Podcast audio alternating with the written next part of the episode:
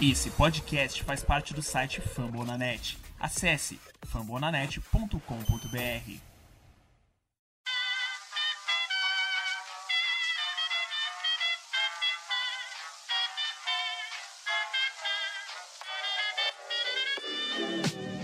Mais uma rebatida forte. E ela tá fora daqui! Uau! E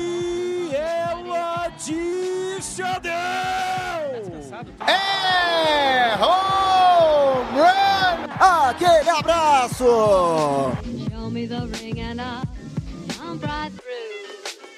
E aí pessoal, tudo bem? Como é que vocês estão? Sejam muito bem-vindos. Começa aqui mais um episódio do Rebatida Podcast, o Rebatida Podcast que é o podcast oficial para falar da MLB dentro da plataforma Fumble na net, chegando sempre duas vezes por semana durante a temporada regular. E apesar de todos os problemas desse mundo pandêmico, a gente tem jogos rolando, temos novidades e o programa hoje está recheado. Tem muita coisa legal esperando por você nos próximos minutos. Meu nome é Thiago Cordeiro, eu sou o arroba Cast Dodgers, né? Sou apresentador do Dodgers Cast e não estou sozinho. Recebendo aqui na área meu amigo Tássio Falcão, o arroba Rangers Brasil. E aí, Tássio, seja bem-vindo a mais um Rebatida. Essa que é a sua casa. Tudo bem, querido? Fala, Tiagão. Fala a todos os ouvintes do Rebatida Podcast. E aí, Guto também está aqui conosco. É, estamos aqui, mais uma semana se passou. A temporada ainda está de pé, isso é algo a se comemorar. E a gente tá vivo, a gente tá seguindo, a temporada tá ficando cada vez mais quente e tem cada vez mais notícia interessante, cada vez mais coisas acontecendo pra gente falar todas as semanas. É isso aí, tamo junto, tamo nessa. Exatamente. Muito bem, Tássio. E também com a gente, então, já anunciado pelo Tássio, Guto Edinger. Ele que é do Youngcast, né? O, o Tássio é do The Lonely Rangers, o podcast do Rangers. E o Guto Edinger é do Youngcast, ele que é da página Yankees Brasil. Tudo isso que eu tô falando é do Twitter. Fala, Guto, como é que você tá? Seja bem-vindo a mais um Rebatida, meu querido. Fala Thiago, Tássio, galera que tá ouvindo a gente. Semana maluca, mas aconteceu mais um monte de coisa aí. Tem coisa do Cardinals, treta com Astros de novo, porque parece que toda semana tem uma diferente. Então vamos que vamos. Vambora, olha, o Rebatida Podcast está no ar, mas antes eu quero agradecer aqui o nosso editor, Lucas Zanganelli, grande Lucas, arrebentando, mandando muito, e também agradecer o Danilo, nosso capitão coordenador do Fumble na Net. Fica aí que o nosso Rebatida começou!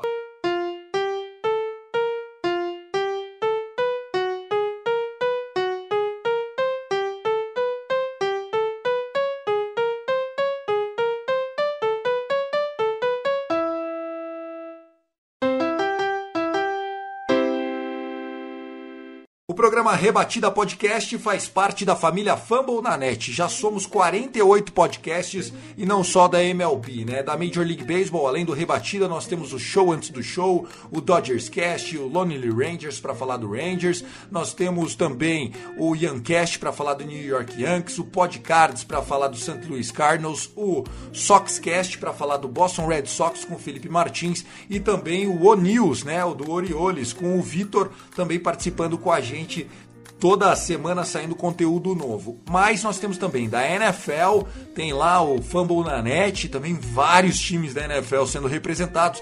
E nós temos ainda, esperando por você, o Icecast para falar da NHL. O hockey tá pegando fogo. E também a gente vai falar muita coisa de NBA dentro da família podcasts do Fumble na Net, porque tem o Noaro e também muitos times sendo representados por lá. É isso, gente. Você aqui é sempre muito bem-vindo. Compartilha com os seus amigos. Se você conhece alguém que gosta de beisebol, manda o rebatida para eles. Nós estamos em primeiro lugar na busca de beisebol no Spotify. A gente está orgulhoso, feliz da vida, mas não estamos satisfeitos. Queremos mais, aumentar a audiência. Então ajuda a gente, coloca para seguir, para compartilhar. Enfim, seja no Deezer, no iTunes, no Google Podcast. É sempre um prazer estar na sua companhia. Agora sim, dito isso, o Rebatida Podcast está no ar.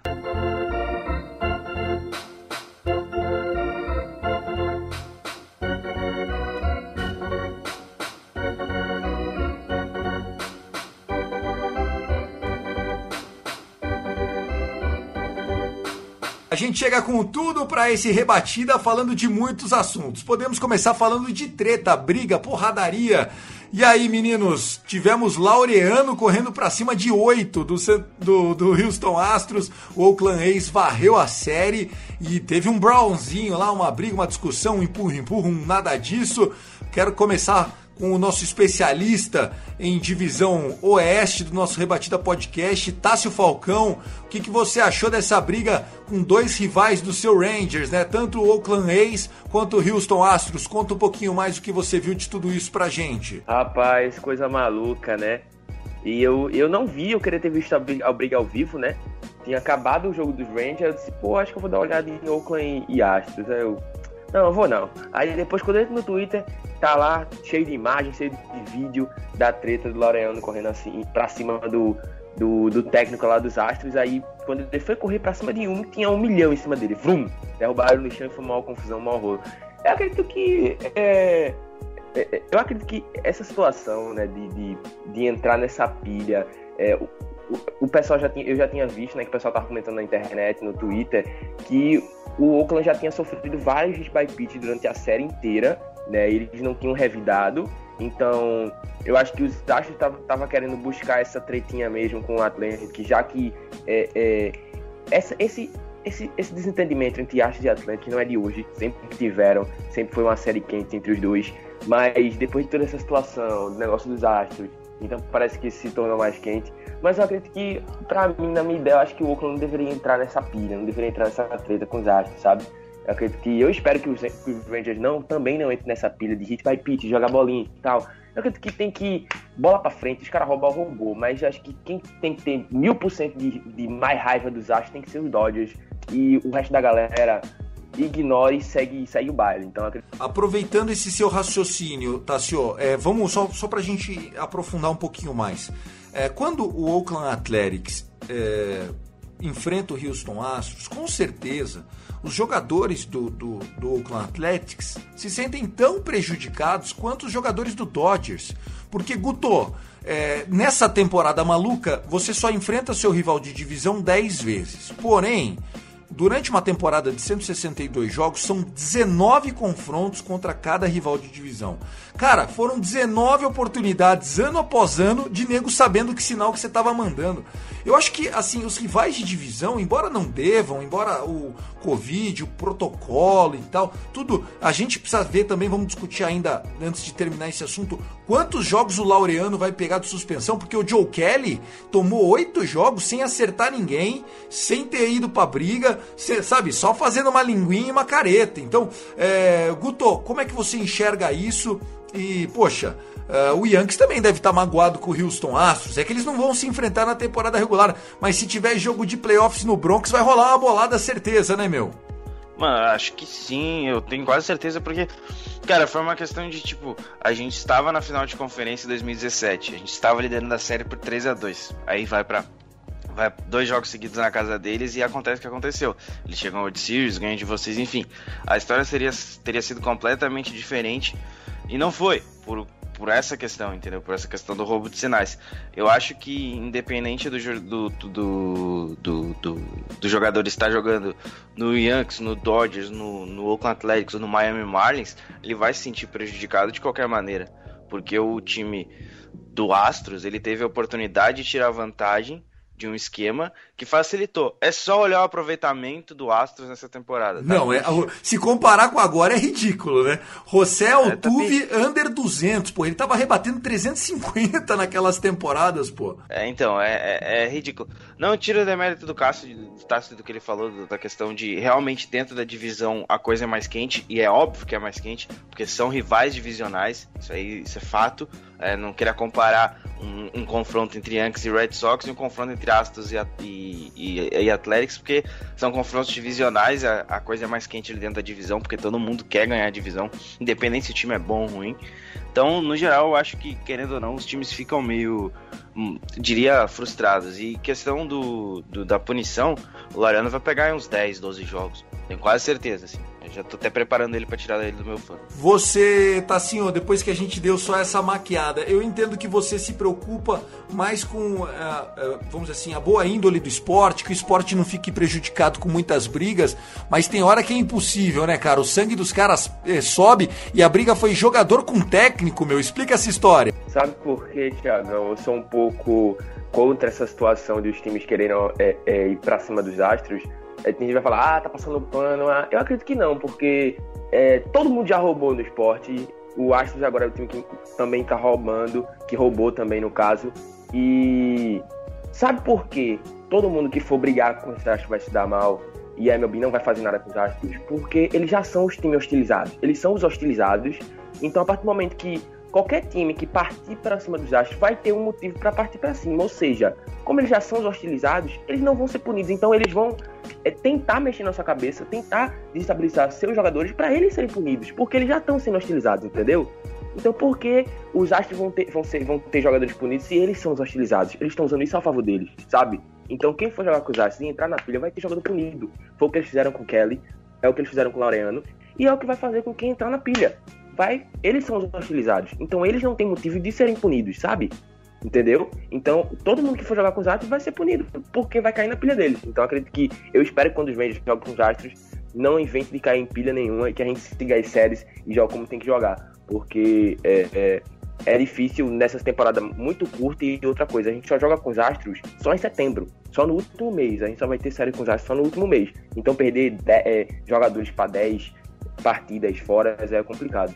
É complicado. Bom, olha, você que está ouvindo a gente aqui, esse Rebatida Podcast, se eu não me engano, é o episódio número 27 é porque agora é fácil perder a conta, porque tá saindo um toda segunda-feira e um toda sexta-feira, né? Prevendo a semana, final de semana. Nós estamos gravando esse episódio na hora do almoço. Agora são quase 13 horas, horário de Brasília, do dia 10 de agosto de 2020. Então, nesse momento ainda não saiu a suspensão que o Laureano vai tomar e que o hitting coach, né, o técnico de rebatedores do Houston Astros, que foi a outra metade ali da provocação, quantos jogos esses caras vão ser afastados. Mas se o Joe Kelly tomou 8, eu acho que o Laureano vai para 16, porque foi muito pior o que aconteceu.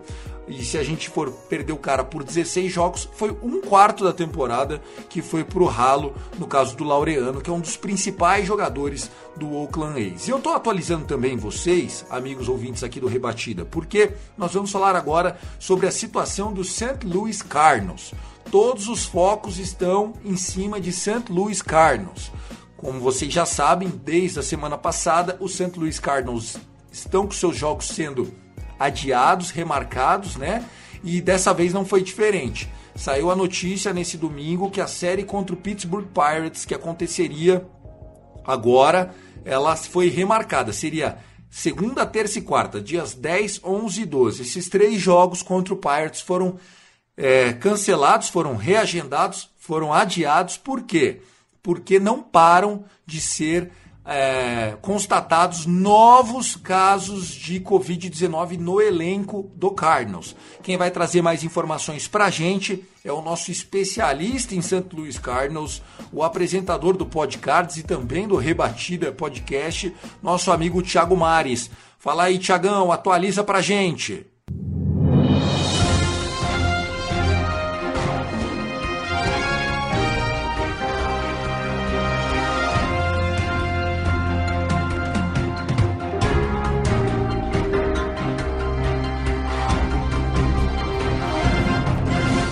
Salve, salve, Thiago, Tássio, Guto e todos os amigos do nosso querido Rebatida. Bom, atualizando nosso querido Cardinals enquanto o podcast não volta, nós tivemos essa semana, nesse final de semana, mais quatro casos de Covid na equipe do Cardinals.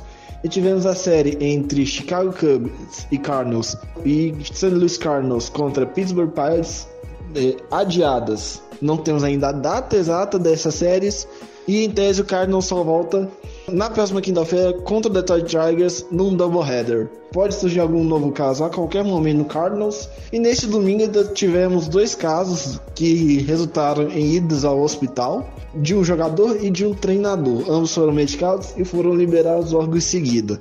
E o Cardinals tem 46 dias para cumprir 55 jogos. Calendário muito apertado e o Cardinals oficialmente não tem mais travel days. Então é isso. Um abraço, galera. Bom programa.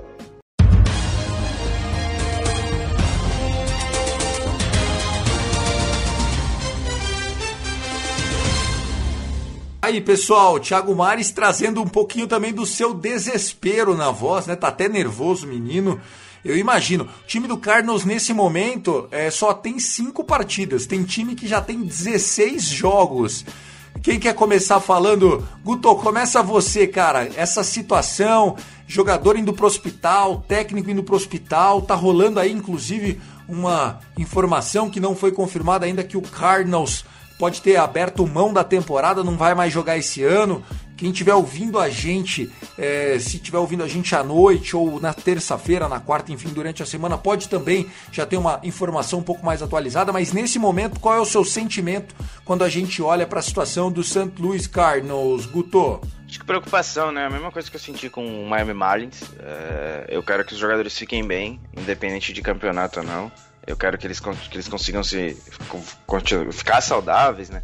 Conseguir ter, voltar pelo menos à vida normal deles, porque é uma situação complicada para eles, para a família. Eu sei que muitos jogadores ali são pais, têm, esposa, então é, eu, eu entendo a preocupação deles, assim como entendi a preocupação de Mike Trout quando, quando tava naquela dúvida se ele iria ou não para a temporada. Mas eu acho que é, compli é complicado, porque a gente viu algo acontecendo com o Miami Marlins na, na semana retrasada. É, eles fizeram vários movimentos, pelo, pelo, que, pelo que deu para perceber, se arrumaram, estão jogando agora normalmente. Eu espero que aconteça o mesmo com o Cardinals, é, que, esse rum, que esse rumor aí de que eles estejam fora da temporada seja realmente um rumor, porque a liga perde muito sem a principal franquia da Liga Nacional. É, com todo respeito ao Dodgers, é, o, o Cardinals é, é, a franquia mais vitoriosa do lado de lá, então, é, querendo ou não, perde bastante em relação a, a, a tudo. E é uma, e por mais a competitividade, cidade... né? Porque depois, Guto ou Tássio, você também entrando nessa conversa, isso aqui é sua sala, meu. Fala você também.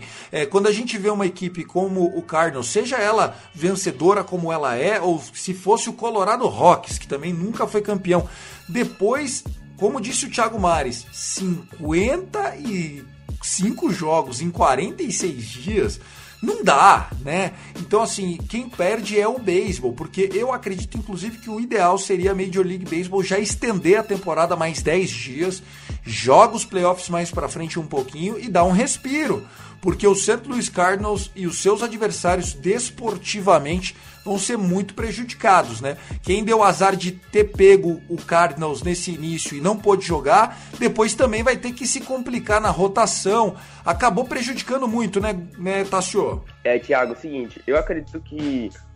É, não sei por que os Cardinals, não sei qual é o problema, mas os Cardinals está demorando tanto para fazer substituições e trocas no elenco como o Miami Marlins fez, sabe? Já vai fazer duas semanas já que o Cardinals está parado, não sei. E o time não fez substituições nenhuma, então, tipo, cadê aquele pessoal do campo alternativo, que é um refúgio? Sabe? A gente não ouve falar do, do pessoal do campo alternativo dos Cardinals. Só tem a primeira opção, só tem o pessoal que já estava no elenco, sabe? Então acho que é, o Miami, depois o Miami foi pressionado, mexeu no elenco, trocou todo mundo, o pessoal que estava infectado foi pro time alternativo, o pessoal do time alternativo veio pro principal. Então acho que o Cardinals tem que começar a fazer essas mudanças, porque senão vai ficar muito tempo parado. Já tá muito tempo parado. E outra coisa também é que é, é, eu estava olhando aqui o calendário é, e a temporada está prevista para acabar no dia 27 de setembro, que é um domingo. Então, é, na, o, o, ideal é que na segunda-feira começasse já os playoffs. Mas na segunda-feira tem 28, terça 29 e quarta, 15, e quarta 30. Pode usar esses três dias para é, jogar alguns jogos atrasados, entendeu? E, e, o, e os playoffs já após temporada começar no dia 1. Então teria mais três dias aqui é, em setembro ainda para encaixar mais jogos para esses times que estão atrasados. Então, é, eu acho que essa, essa cota de dias dos Astros poderia aumentar um pouquinho de 45 para 48. Acho interessante. Quando a gente está falando de St. Louis Cardinals, né, e, a gente usa o Miami Marlins como exemplo, tá, senhor? Pode ser a minha opinião pessoal em termos de gestão é, da situação, pensando na área da saúde. Por que, que o Cardinals ainda não fez mudança? Na minha opinião, eles não fizeram mudança porque ainda continuam tendo casos positivos. O Miami Marlins foi a mesma coisa, né? Só que o que estranha um pouco é que o Cardinals é, não para de ter positivos no seu elenco. Será que está dando muito falso negativo e depois eles estão esperando e sempre dá um novo positivo? Será que eles não estão dentro do hotel fazendo isolamento individual de cada atleta? Poxa vida, será que todo mundo pegou mesmo? Porque agora com esses quatro novos confirmados já passam de 12 o número de confirmados. Lembrando que no Miami Marlins eram 18. Então a situação do Cardinals está prejudicada, né? A gente já é, abordou sobre isso. O Thiago Mares trouxe mais informações. Se tudo der certo, o que, que é tudo dar certo, Thiago? Se a partir dessa semana agora, terça e quarta-feira, não tiver mais nenhum caso positivo, eles provavelmente vão retomar na quinta-feira com o que sobrar do seu elenco. Mas já está vamos dizer assim, manchada essa temporada do Cardinals. O Cardinals que não era favorito para ganhar a divisão central da Liga Nacional. Acho que agora eh, o Chicago Cubs abre um pouco mais de vantagem e o Milwaukee Brewers tem mais condição de garantir essa vaga de primeiro e segundo lugar, respectivamente. Lembrando, os playoffs estão expandidos nesse ano de Covid, são oito para cada lado, Liga Americana e Liga Nacional. Então é primeiro e segundo lugar garantidos de cada divisão, leste, oeste e central, tanto de um lado American League como do outro National League, e mais dois wild cards, né, que completariam oito times no playoff. O, o sistema não deixa o Cardinals fora da briga, mas já tira uma vaga que era quase que certeira, que seria essa do Cardinals, já fica difícil para buscar, na minha opinião, apesar do Marlins ter voltado quente, ganhando jogos, apesar de ter perdido a série para o Mets, foi foi um susto legal, né? Acabou varrendo o Orioles. Eu me empolguei cedo demais, confesso, com esse Miami Marlins. Vocês se empolgaram com o Marlins? Eu acho que, assim, não que seja fogo de palha, né? Mas eu acho que por tudo que aconteceu, porque eh, se fosse fogo de palha, o Colorado Rocks já tinha começado a perder e ele tá é um dos líderes da Liga Nacional. Então não é o, o Colorado Rocks é afirmadamente um time que veio para competir esse ano. Agora, o Miami Marlins, o time, todo respeito, o time era muito fraco. O time, o time era muito fraco. Não tem quanto. Tem bons jogadores, é verdade. Tem o Corey Dixon, tem o Brett Anderson, tem, tem alguns jogadores ali que fazem a diferença pro time do tem Marlins. Tem o mito Logan Forsythe. Esse cara era ball boy do Dodgers, tá jogando lá. Tem um cara que tem um cara chamado Ed Álvares, Ed Álvares, ele joga de shortstop e infielder. Ele foi medalhista de prata nos Jogos Olímpicos de Soque, fazendo é, patinação. E o cara conseguiu fazer o time, porra. Essa história é linda, né, meu? É, tem também esses momentos, assim, no, no beisebol. Então, acho que, no geral, é... Foi, foi, é, foi o momento. Talvez o Marlins continue, continue ganhando e tudo mais. Não, não, não, não tiro esse mérito deles. Por ser uma temporada curta, eu não posso desacreditar ninguém.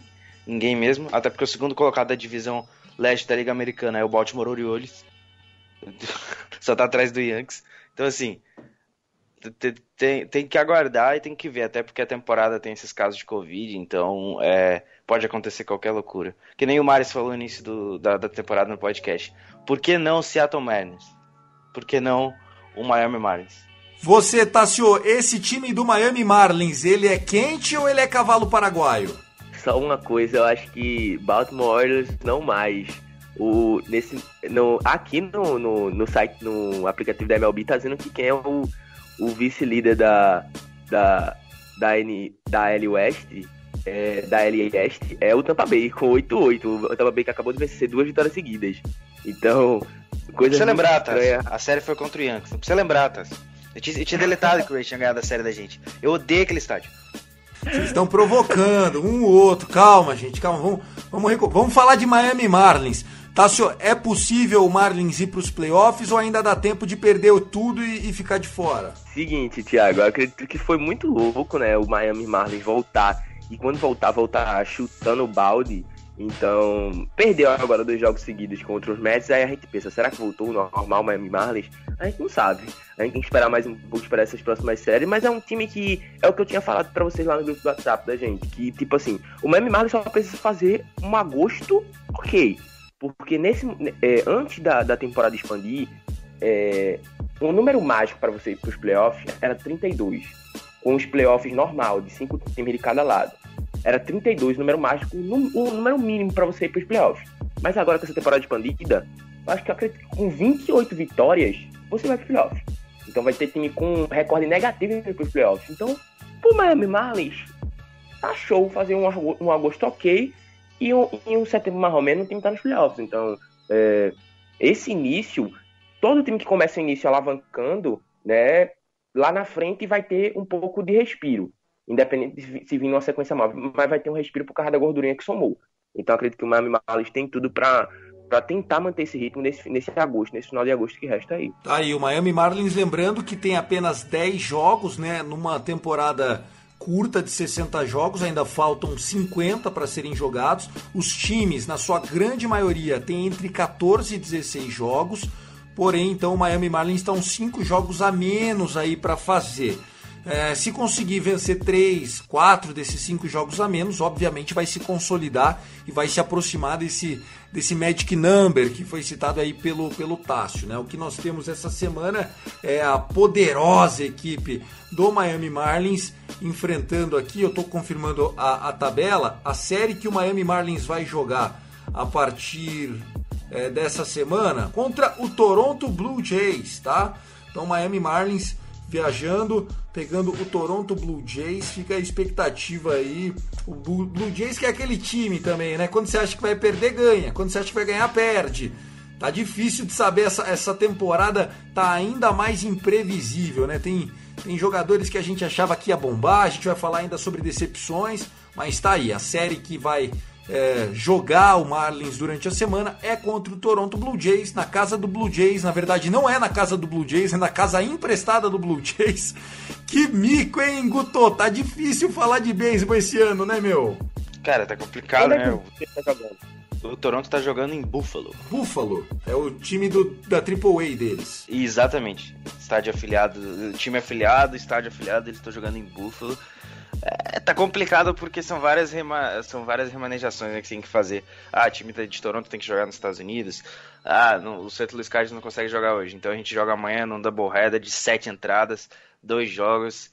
Enfim, tá, tá, tá um absurdo essa temporada, mas é, é o que dá para fazer da maneira que o, que, que o mundo tá no momento. Então eu acho que é, é se adequar e, e, e torcer para que uma vacina seja encontrada o mais rápido possível. Vamos lá, meninos, para a gente encerrar esse primeiro bloco, é, a gente já falou da briga do Houston Astros com o Oakland A's, falamos da crise do St. Louis Cardinals, falamos do Miami Marlins, se ele tá quente ou se ele é cavalo paraguaio, e para fechar esse blocão de notícias, nós temos que falar sobre um jogador que está chutando bundas por aí e já tem gente colocando ele entre os tops da história. Fernando Tatis Júnior, ele que é o jogador do San Diego Padres. Ele tem uma estatística que eu achei absurda. Olha só essa.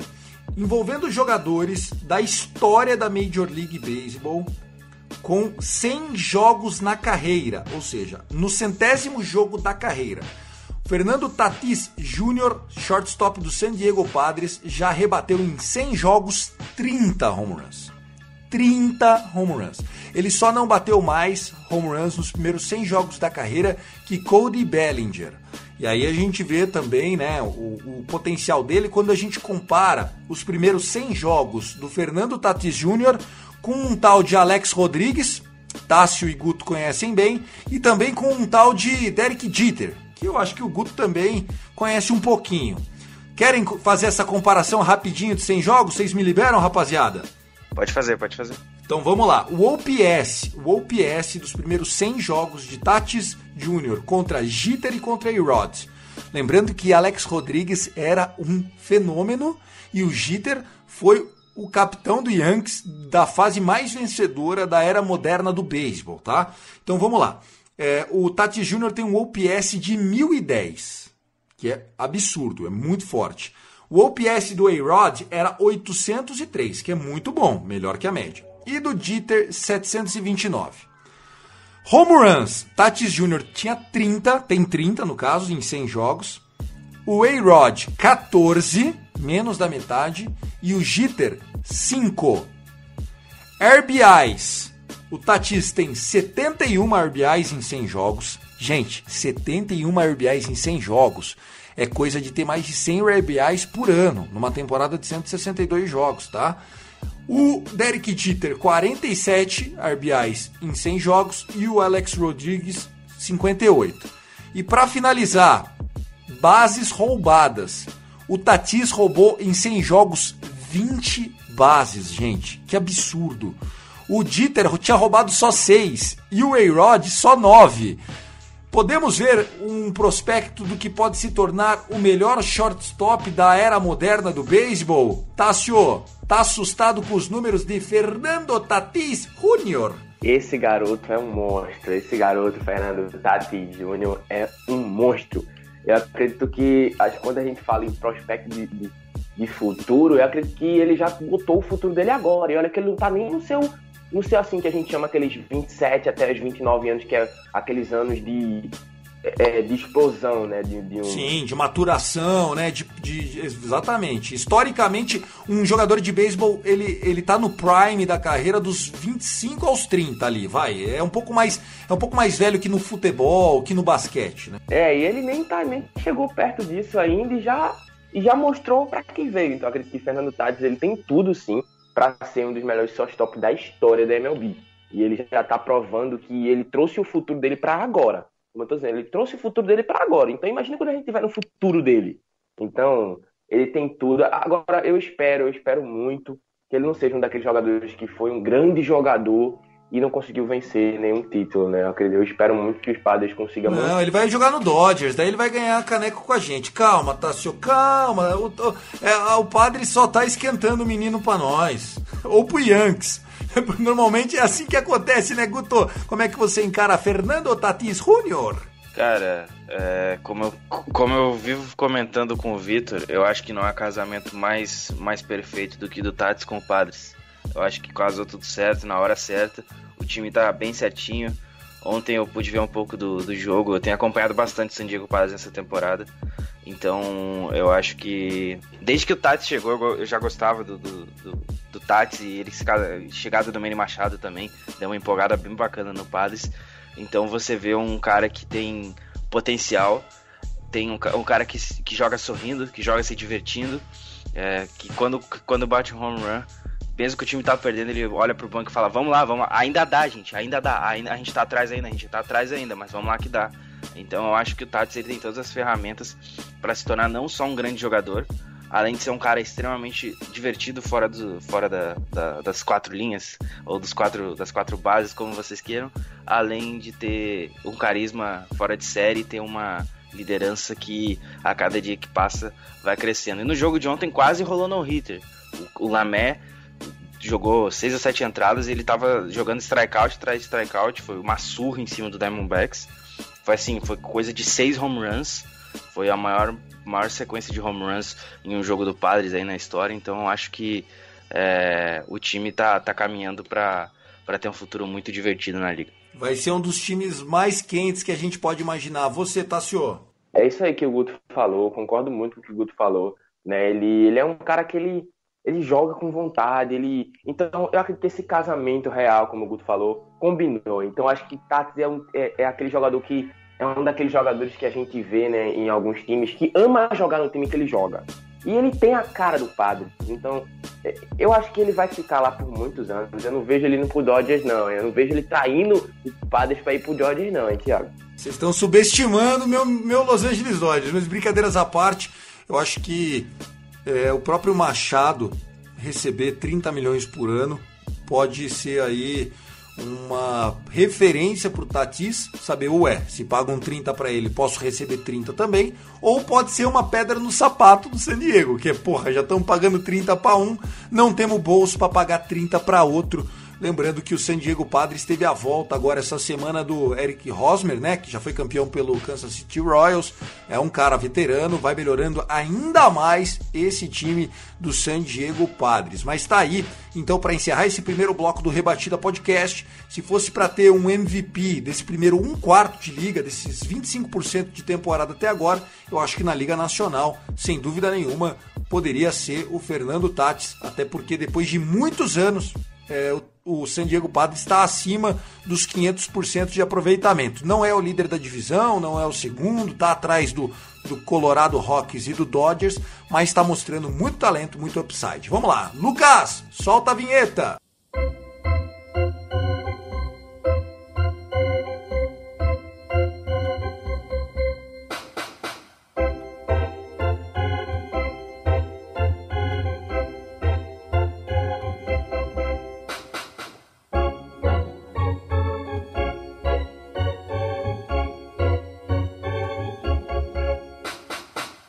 Lá, pessoal, começando o segundo bloco para você aqui do Rebatida Podcast, episódio de número 27, se eu não me engano. Eu ainda tô meio preocupado com esse número. Se alguém puder me confirmar até o final do episódio, a gente pode falar o episódio certo.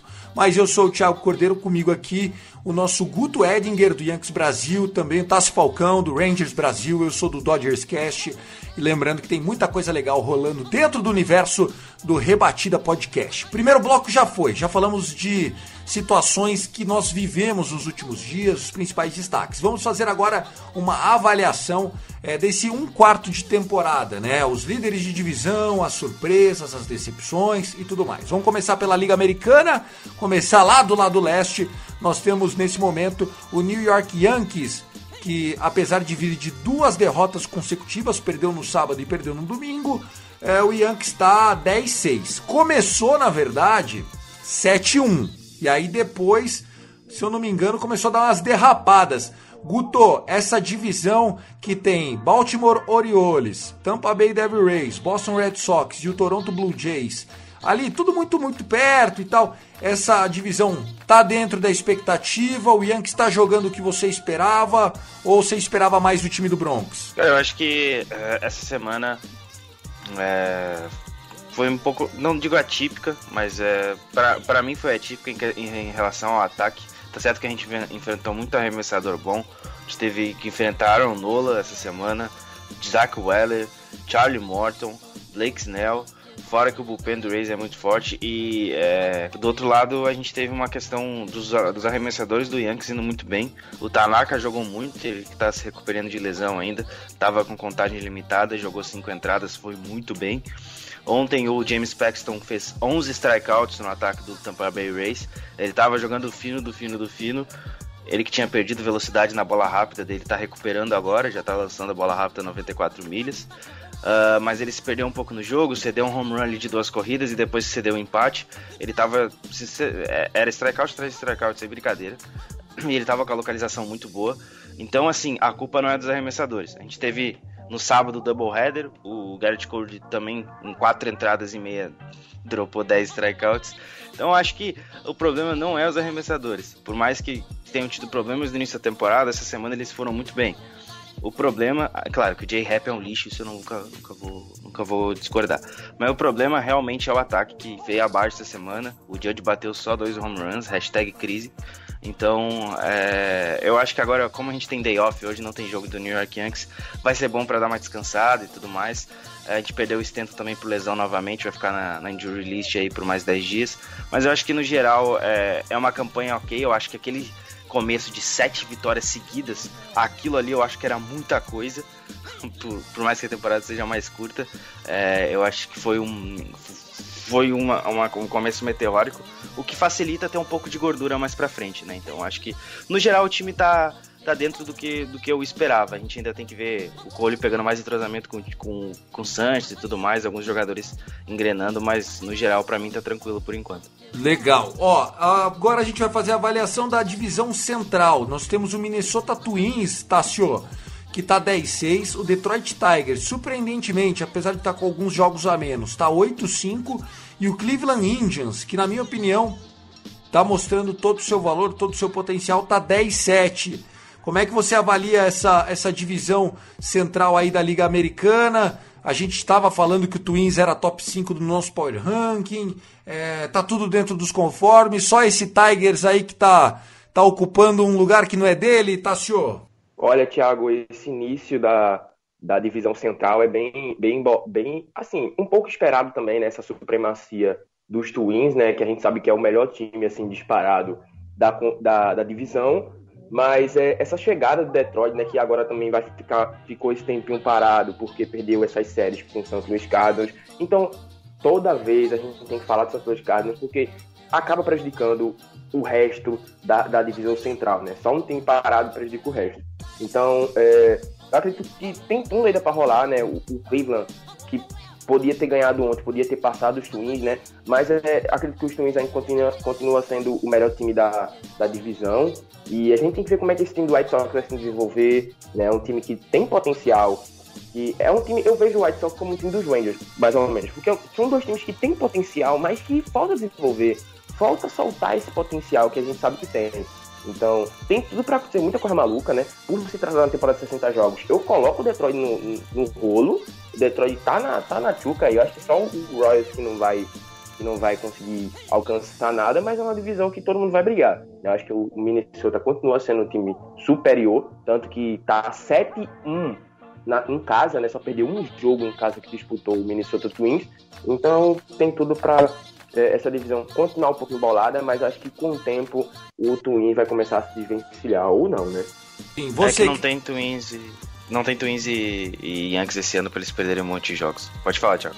Não, era, era só para se você tinha alguma, algum comentário a fazer, mas então vamos lá, vamos seguir. Liga Americana ainda, agora a gente já falou da Leste, falamos da Central, vamos falar do time mais quente do beisebol essa semana. Aliás, não perde desde o rebatida passado, né? O outro. Tá com nove vitórias seguidas, o Oakland A's, inclusive, passaram a vassoura no, no Houston Astros. Esse Oakland Athletics, que no nosso Power Ranking também estava lá em sétimo lugar, se eu não me engano. É, Tassio, como é que você avalia essa divisão que tem? Em primeiro lugar, o Athletics voando e depois o Rangers, o Astros, Mariners Todo mundo tem mais derrota do que vitória. E o Angels, até agora, acho que é a grande decepção do campeonato, né? Pra gente ver, né, Thiago? É, o Rangers vinha de é, uma varrida do Atlético, aí chega em casa, varre os Angels e já tá em posição de playoff spot, né? Já tá na posição de playoff, que é o segundo colocado, pra gente ver como uma coisa maluca. Mas desse início de temporada, dá pra ver claramente que o Atlético que os Atléticos é o disparado, o melhor time da divisão. Tanto que a gente jogou com eles esse meio de semana e deu pra gente ganhar aquela série, deu pra gente ganhar, mas o, o Ranger tava jogando muito mal, né? O Bullpen jogando muito mal e acabou a gente entregando as três partidas por culpa do Bullpen. Então acredito que é um time muito bom, né? E tem todos os seus méritos. É um time que já joga bastante tempo junto. É, é, esse line-up do, do Atlético, fazendo a brincadeira, joga desde 1997. então é um time que já é entrosado, é um time que já se conhece. E tem tudo, sim, aproveitar esse mau momento do, do, dos Astros para levar essa divisão oeste para casa, né? E já tá namorando faz tempo e não leva, por causa que os Astros estavam roubando esse lance todinho. É, você falou uma coisa que muita gente agora falou, é, mas tem esse asterisco. Você, Guto, como é que você está olhando do outro lado do mapa? Você que acompanha mais, lógico, a divisão leste, mas lá do lado de lá, esse Oakland Athletics numa série de playoff pode dar trabalho, né? Cara, o Oakland Athletics é sempre um time que dá trabalho. É, é, o time que eu mais tenho medo de enfrentar desses aí que, a gente, que as pessoas não dão nada. Porque eles são sempre um time ajeitado, um time que chega ali, faz, faz o feijão com arroz muito bem feito. Não é um time que tem tanta potência no bastão, mas é um time que sabe impulsionar. Tem um bullpen de qualidade, tem um fechador muito bom, que é o Hendrix, e tem e sempre consegue achar prospectos muito bons, que é o caso desse ano do Jesus Lussardo. É, tem o Matt Chapman, o próprio Laureano, que provavelmente vai pegar gancho. Então, o Chris Davis é sempre um cara que representa perigo no bastão. Então, são caras que sabem, que, que tem um ótimo olho para pro, os arremessos. Então, assim, é, é, um time sempre que dá problemas, é um time sempre que tá ali, tá sempre, tá sempre, tá sempre, atra, tá sempre atrás do, do resultado e, e, sempre consegue buscar, porque é, um, é um time muito ajeitado. Então, no final das contas, eu acho que o Oakland Athletics vai dar trabalho quem ele enfrentar nos playoffs, independente de ser favorito ou não. Bom, vamos às decepções e às surpresas para a gente encerrar essa American League aqui. Decepção primeiro, Los Angeles Angels, né? O Trout virou papai, perdeu alguns jogos na semana passada, mas já voltou. E apesar de ter voltado nos últimos 10 jogos 3-7, no campeonato eles estão 5-11. O run diferencial, né? O diferencial de corridas é menos 8 e eles estão num, num losing streak né, de 3 jogos, ou seja, perderam os três últimos confrontos justamente contra o Texas Rangers. A minha decepção é para ele e pelo Anthony Rendon, que eu fiquei sabendo pela voz do Tássio, que tá uma bagaceira. Tássio, o Angels é quem mais decepciona esse ano? Ou, por exemplo, o Red Sox está pior, o Blue Jays está pior? Como é que você está vendo a decepção da American League? Olha, Thiago, deixa eu te falar, eu não tô acompanhando muito o Red Sox e o Blue Jays, mas o Angels eu tô vendo de perto e é realmente um time que tem, tinha tudo, é aquela coisa que a gente falava nos rebatidas antes da temporada tinha tudo para ser um time bom, um time O time pica, real. Sendo que é aquela coisa que a gente também falou. O bullpen é fraco, os arremessadores são fracos. Os Rangers ganhou a série, varreu a série, porque no primeiro jogo, realmente, os Rangers entregou. O, o, o, o arremessador, o starter pitcher do, que foi o Henry, entregou a partida, entregou. Lotou as bases, os Rangers anotou duas corridas por, por causa do wild pitch. Então, é um time que no arremessa, no, os arremessadores são muito fracos. E acabou esse, esse, essa, do tanto do potencial dos arremessadores serem fracos, afetou até o time também, o line-up, os rebatedores. Os únicos fora de série que castigaram no bastão foi só o Mike Trout e o, o menino lá, o, o Fletcher. O, o, resto todo mundo é muito ruim, muito, tá jogando muito mal. E o japonês lá, o Otani, entrou arremessando pior do que qualquer um na, no Major League e também a rebatida dele, acho que ele tá under 200, ele tá brigando com o Altuve lá, tá só caçando borboleta, né, Tassio? É, é um time que é, tá jogando muito mal, né? Os arremessadores são maus, os rebatedores são maus. E o Rendon tá 0,19. E você vê o Rendon 0,19, você fica, mano, como é que esse cara tá 0,19? Então, tá muito ruim, o time tá muito ruim realmente para mim. É também a maior decepção da liga, né? Da, da assim, da, da divisão, acho que da, da americana, principalmente, da liga americana, acho que é uma das maiores decepções porque era o time que era pra estar tá lá em cima, né? E não tá. Guto, você quer avaliar alguma coisa? É o Angels mesmo? A grande decepção da American League antes da gente passar para a maior surpresa até agora? Eu só quero parabenizar o Joadel pela jogada maravilhosa que ele protagonizou na tarde de ontem. Explique, que explique, aquilo, vai, explique. O que aconteceu? Que aquilo, aquilo foi fantástico. Eu tava indo com, eu tava indo fazer uh, jantar e aí eu eu tava descendo a timeline do Twitter e aí eu vi aquela jogada e só vi o comentário em cima, o que, que o Joadel fez. Aí eu, o cara rebateu, ele vai eliminar na luva. A bola bate na luva dele, sai para fora do estádio, é home run do Texas Rangers. Aquilo foi fantástico, aquilo foi para mim a jogada do ano, no nada vai superar uh, aquela jogada do Joadel. Aquilo foi muito erro de calor, mas sim, um erro de juvenil demais. Cara que tá em médios. Que ele é, né? E o Joadel é. O Joadel é um prospecto, sim. né? Mas assim, ele foi pegar uma flyout, bateu na luva dele e caiu para cima do muro. Virou home run, Tassiogo? Explica a regra pra gente. Olha, deixa eu te falar. Foi muito. Ó, eu, eu fiquei tão assim, sem acreditar, tanto que eu nem vi. Eu pensei assim, tava quando chegou o Nick Solac no bastão, eu disse, cara, eu vou ali pegar um, um, um salgadinho para comer. Eu disse, pô, dá tempo, vou voltar, não vai acontecer nada. Quando eu volto, já tá o Nick Solac correndo as quatro bases. Eu fiquei, mano, eu perdi isso, eu perdi de ver ao vivo. Então, é, é aquela coisa que a gente aprende, né? Quem, quem, jogou, quem joga beisebol também, ou quem já jogou, sabe que quando vai pegar um flyout, não, não, não tenta pegar com a palma, é com a luva, é com a parte da rede da luva. Então ele foi com a palma, irmão. A bola bateu, subiu. Isso não é a primeira vez que acontece.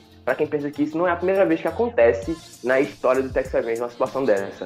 Tanto que um jogador, um outfielder, José Canseco, em 1993, aconteceu uma cena que entrou para a história da MLB, quando ele foi pegar um flyout e ele errou a localização, a bola bateu no chapéu dele e foi pro outro lado do muro.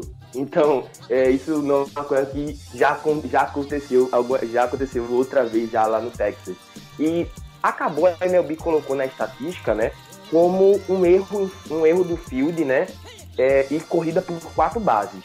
Sendo que na regra, né, eu fui, eu fui pesquisar, né, e eu vi o pessoal comentando na internet, que isso era para ter sido considerado né, um home run, não um erro por quatro bases, né? Então falhou aí e acabou sendo o Nick Solak perdendo esse home run que era para ter dado, né?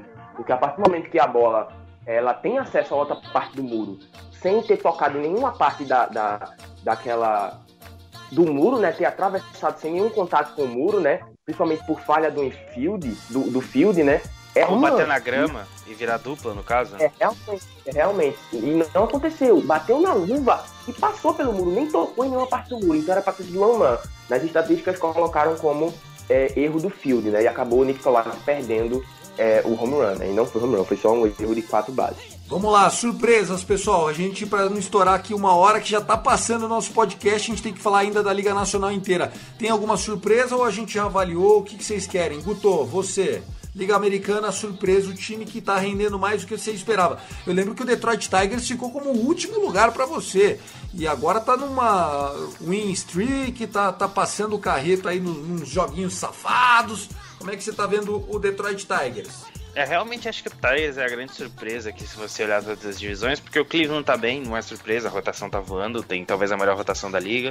O Minnesota Twins é o grande favorito da divisão central. Você tem o Yankees e Rays dominando a divisão leste, você tem o, o Oakland Athletics ali no bolo com. No bolo não, né? Mas bem à frente de Rangers e Houston. É, eu acho que o grande, o grande, a grande surpresa aqui é o Detroit Tigers. É um time que realmente eu, eu não dava nada. Era, era o meu último do, do Power Ranking. Inclusive, eles têm um cara que pode ser moeda de troca aí perto do final da deadline, que é o Matthew Boyd, arremessador titular deles, que até fez o jogo Open Day, sofrendo um monte de corrida pro, pro Cincinnati Reds. Mas é um cara muito sólido para ser o terceiro quadro da rotação. Então, é, o Detroit vem para ser vendedor nessa trade deadline, eu tenho quase certeza. Mas por enquanto é a grande surpresa da Liga Americana. Bom, vamos lá, viajando agora para a Liga Nacional. Vamos também fazer essa avaliação dos líderes de divisão, das surpresas, agora do lado da American League. Começo aqui passando para vocês como é que anda, vamos dizer assim, assistentes, né? Como é que, como é que os times estão posicionados. Na American é, League a gente já falou, agora da Liga Nacional, nós temos na, é, na, do lado leste, né, na divisão leste, o Atlanta Braves em primeiro lugar, seguido por esse Miami Marlins, né, que tem até um aproveitamento melhor, mas tem muito menos jogos, e aí seguidos por New York Mets, Philadelphia Phillies e Washington Nationals. Uh, como é que anda esse Interleague Play do lado de vocês aí, Guto? Os times da Liga Americana estão ganhando da Liga Nacional? Porque eu tô vendo muito time com mais derrota do que vitória do lado da Liga Nacional. É, a gente teve duas séries, o Yankees bateu o Washington 2 a 1 e, e Philadelphia terminou empatado 2 a 2 Foram duas séries até agora. Amanhã a gente começa uma série de três jogos com. três ou quatro jogos com o Atlanta Braves. Não sei certo agora. Mas a gente começa uma série de jogos com o Atlanta Braves a partir de amanhã, então vai ser uma série bem interessante aí para ficar de olho, um confronto bem, bem, bem pesado aí entre Braves e Yankees. É uma série que pro Yankees serve de recuperação. O Braves já vem bem. Para mim é o grande favorito dessa divisão.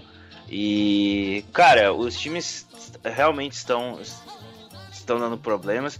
O Mets está num, tá numa inconstância muito bizarra de jogar bem em alguns jogos, joga bem em outros jogos. O Mets não está conseguindo ser constante. Tudo bem que a temporada deles vem mais atípica ainda com aquele negócio do Iones Cespedes, que ele literalmente deu um tchau e pensa pro time do nada e depois ah, mandou a gente avisar que ele não ia mais disputar a temporada.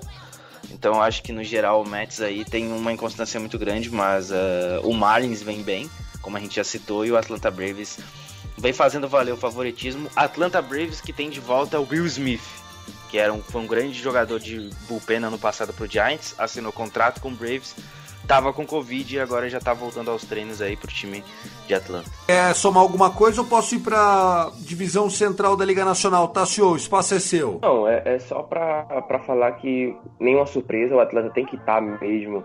É, é o melhor time da divisão. Essa divisão este, que é, meu Deus do céu, é um Deus nos acuda, né? Os filhos nunca conseguem jogar bem.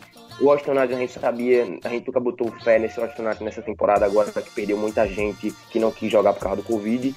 Então é, é isso aí, a, a leste é, supremacia do Atlanta como sempre, né? Bem concordo que também sem novidades, é aquilo que a gente tinha desenhado, lógico, a grande surpresa, a gente já falou dela, é o Miami Marlins, então vamos nos poupar disso.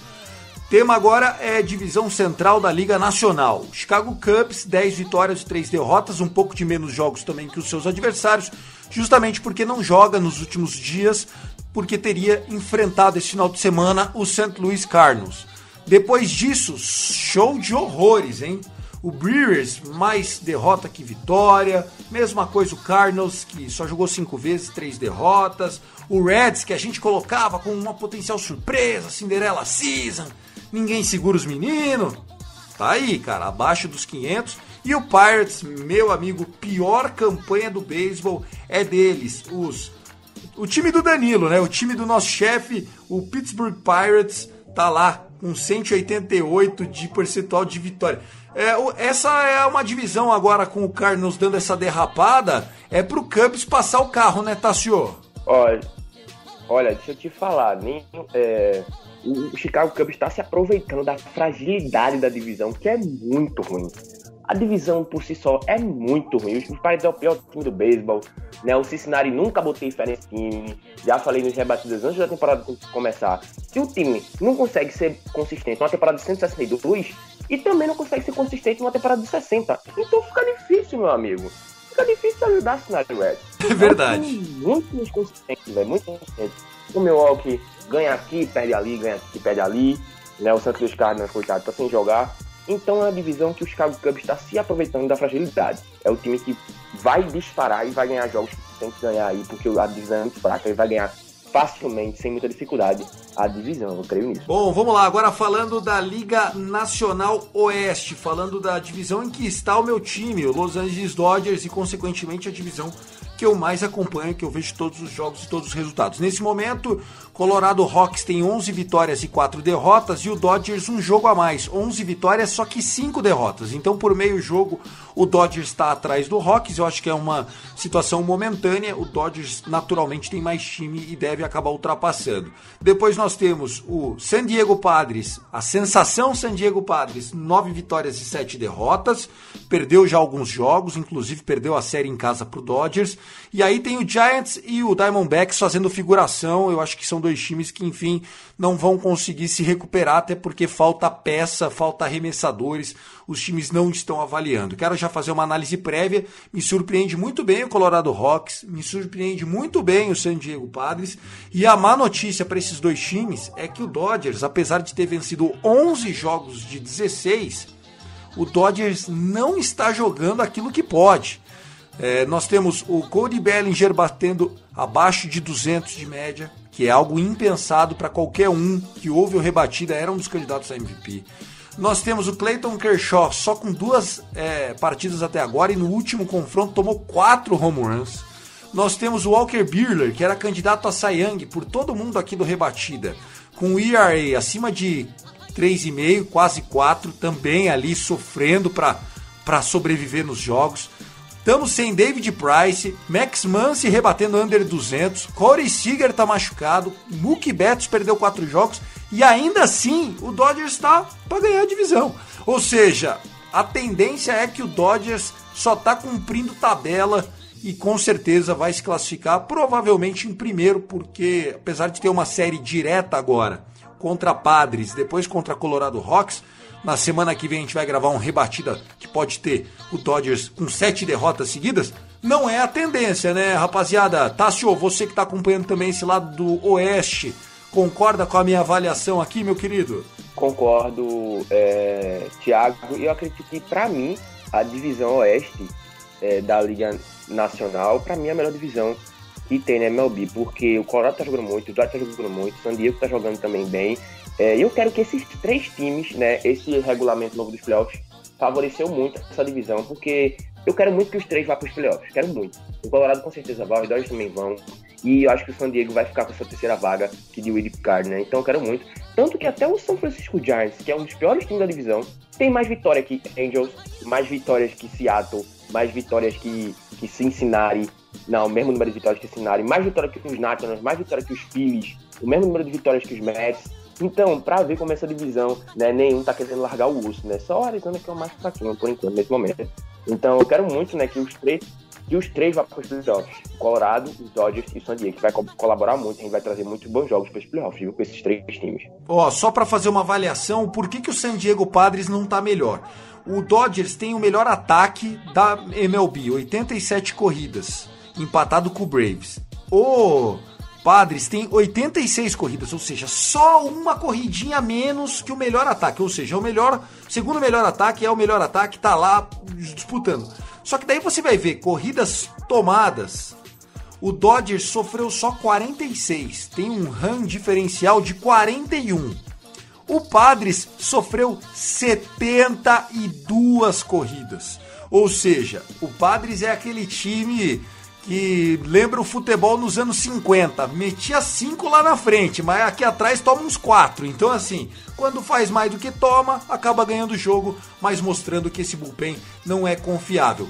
A decepção até agora da Liga Nacional, Guto, qual é o time que você esperava mais e não tá vendo muita coisa? É o campeão Washington Nationals? É o Philadelphia Phillies? É o Brewers? É o Reds? Qual time que tá under underperform aí na sua opinião pra gente encerrar essa Liga Nacional aqui a avaliação? Cara, pra mim é o Reds por causa da rotação e tudo mais. O Trevor Bauer teve um jogo fantástico nessa semana. O Castilha tá indo bem também. O próprio Sonny Gray tá jogando muito. O topo da rotação deles é muito forte, mas para mim o ataque tá deixando a desejar. Por mais que o Nick Castellanos esteja brigando por MVP ao lado do Fernando Tatis Jr. Castellanos que já rebateu 7 home runs essa temporada. O cara tá realmente um absurdo desde que assinou o vínculo com o time de Cincinnati. Mas é um time que para mim tá, tá realmente abaixo do que eu esperava. Eu acho que pode mais e vai mais, até porque tá ali na cola do Milwaukee Brewers. Não acho que vai chegar no Cubs, mas deve ir para playoff e deve bater aí o Brewers que o Yelich, o Yelich bateu um inside the park home run essa semana, mas tá na manhã que absurda desde que renovou o contrato o Yelich. O time do Brewers no geral não tá bem, é, é um time pouco confiável. E só reforçando aqui a, a divisão do, do Colorado, eu acho que no geral é, vai acontecer o que você falou, Thiago. O Dodgers vai chegar e vai, vai pegar essa divisão aí. Mas eu, eu ficaria de olho do Padres passando o Colorado. O time ainda tá, tá se arrumando na questão rotação, porque tem muito moleque. É realmente muito moleque. É um time muito jovem no, no geral. E o Bullpen ainda tá pegando no tranco, mas tem potencial para ser um dos melhores da Liga Nacional. Tá certo, Tassio, 30 segundos. Soma com alguma coisa, é isso mesmo? Me fala, querido. Ah, pra mim a decepção nesse momento é o Cincinnati Reds, né, que todo mundo botava fé. Eu não botava, mas é a decepção do povo.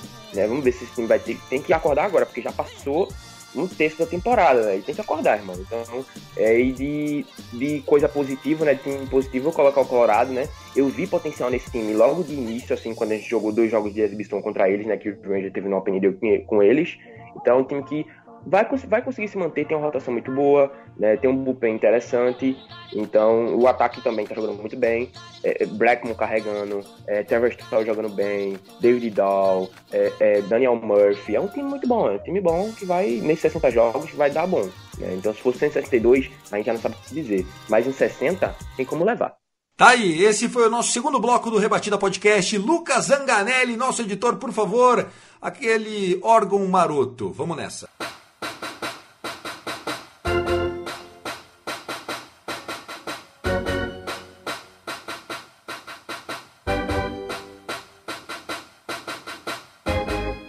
Pessoal, já chamando o garçom aqui para encerrar nossa conta, passamos de uma hora de rebatida.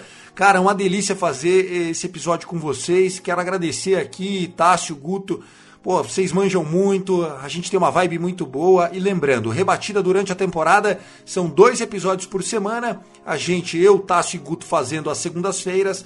E a turma para sexta-feira tem lá Thiago Mares, Felipe Martins e o Vitor Silva do O News, né, do Baltimore Orioles, também uma trinca muito pesada, com muito conteúdo para falar de beisebol. O último bloco a gente deixa para fazer aquela zoeirinha interna, falar de fantasy beisebol, a nossa liga do Rebatida Podcast tá rolando.